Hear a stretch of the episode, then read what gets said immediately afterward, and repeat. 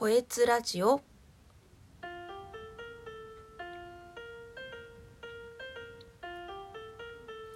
2021年2月17日水曜日。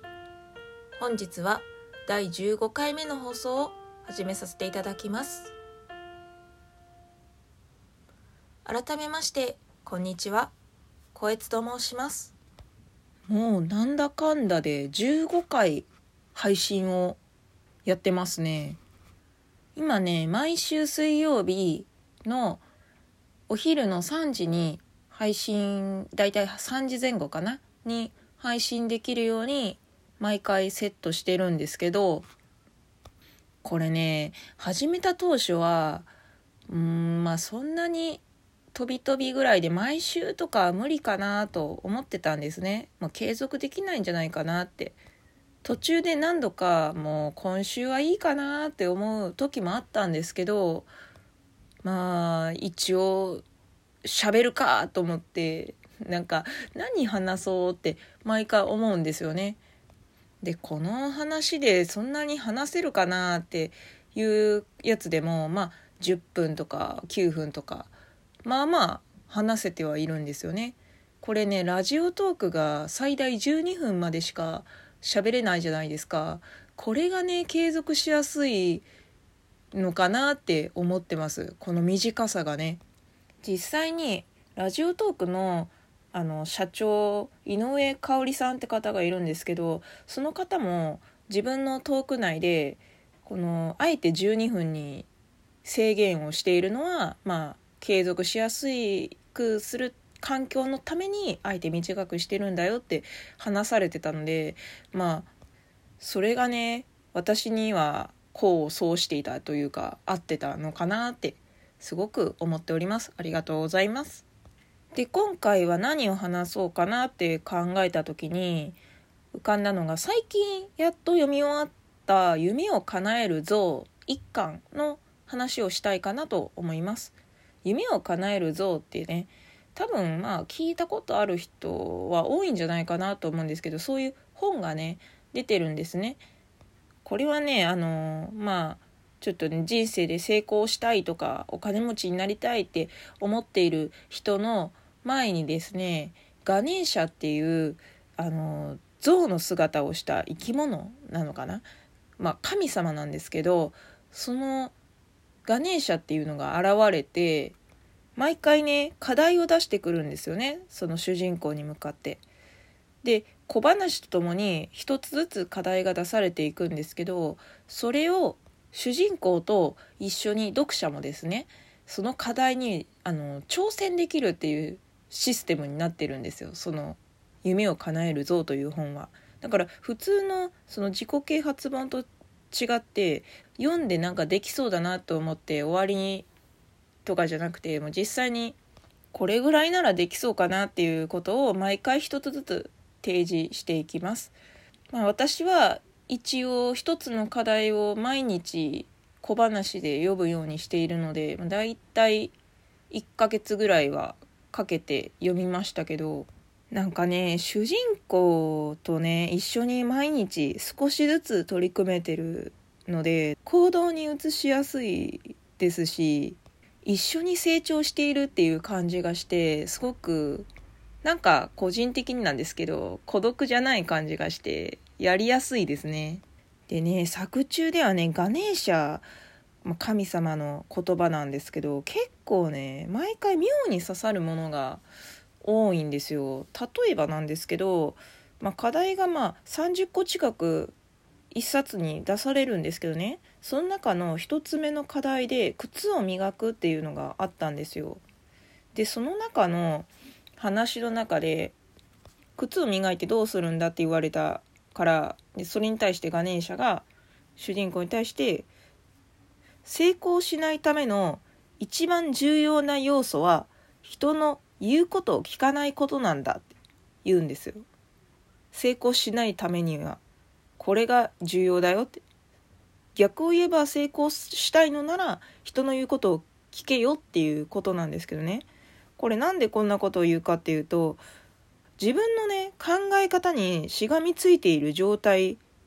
だからその状態のままだから成功できていないんだよっていう。自分の考え方でダメだったらもう人の考え方に頼るしかないじゃないかっていうね。あなるほどなーって確かにってすごく思いました。でねもうこの言葉だけでじゃあガネーシャさんの言う通りにやってみたら変わるのかなって思えてまあそっから読み進めようと思えちゃいますよね。だってね自分の今の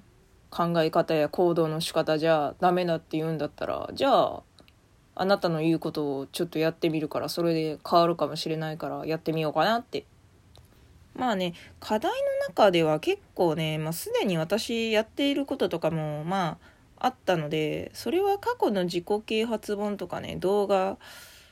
の中に書いてあったことと重複していることも多いんですけど、まあ、基本課題のえっ、ー、とほぼ20個ぐらいは、まあ、そういう過去とかにね結構いろんな人が本に出していることをを総まとめにしているような内容なので、まあ、少し重複する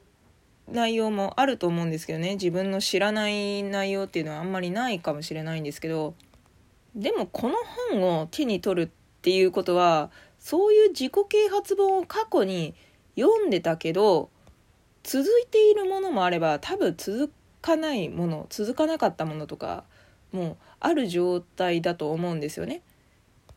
このね本に出てくる主人公がですね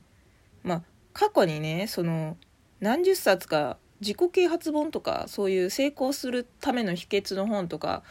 読んでるんですよ。読んでるけど変われない状態なんですよ。だからね大体はね主人公と同じ立場になってる人が多いんじゃないかなと思うんですよねこの本読む方って。私もそうだったんですけど。だからねガネーシャの言葉ね結構ドキリってしたんですよね。あ私のことだみたいなね。まあだからこそね主人公と同じ立場ってところからスタートする人も多いからあの共感しやすいと思うんですよね主人公に。だから結構頭に入ってきやすいと思います。でで何よりね会話文のストーリーも結構多いんですけどそれがね面白いんですよね。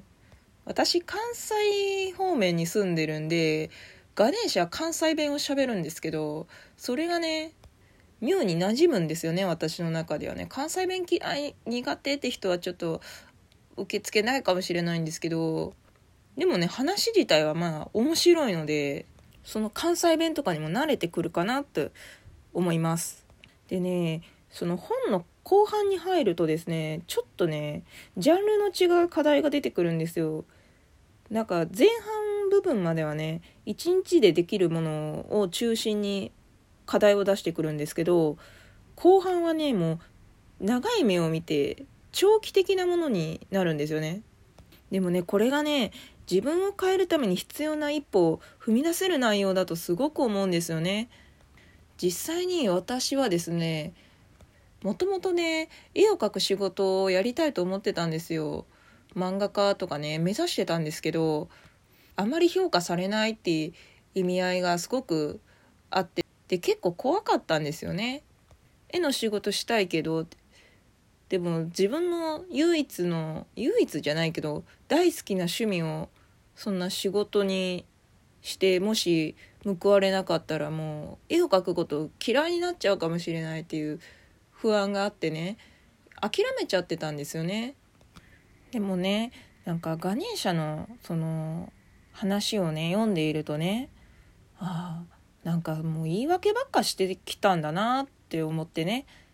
ずっとね何もやらずにねその場でね足踏みだけしててそれじゃダメなと思ってねこれじゃ変われないわって思ったので絵の仕事につながるような行動をやってみようって最近すごく思ってイラストのキャラデザインとかの応募とかにちょっと挑戦しているんですよね最近は。今のところ、えーと、2社にキャラデザインを応募してみました。で今後もちょっとちょこちょこ書いていこうとは思うんですけどまあね多分そんな簡単にはね採用されないのはもう重々承知なのでもうね何度だって何度だって挑戦して応募してでそれがね誰かの目に留まるでそっから人生が変わるようであればラッキーかなって思って今頑張って取り組んでおります。やっぱりやらないまま死んじゃうのはね辛いのでね。とまあ今日は夢をかなえるゾウの1巻についてお話をさせていただきました。1巻がすごく気に入ったのでね私は2巻も継続して今読んでおります。全部で4巻まであるのかな？Kindle のね、 Unlimited 会員だったら、1から4のフルセットをね、読み放題対象なんで、タダで読めますし、まあ、なんだったら図書館とかにもあるだろうし、もうあれでしたらもう一層購入しちゃうっていうのもありだとは思うんですけどね。とりあえず1の1巻の課題がまだあの残っているやつがあるのでそれを継続しつつ同時進行で2巻の課題にも取り組んでいこうかなと思っております。いつかね絵の仕事とかできるようになったらねこうやってラジオトークとかでもねあのいいニュースとして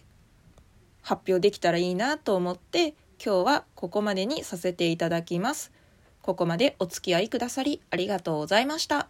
それでは、こえつでした。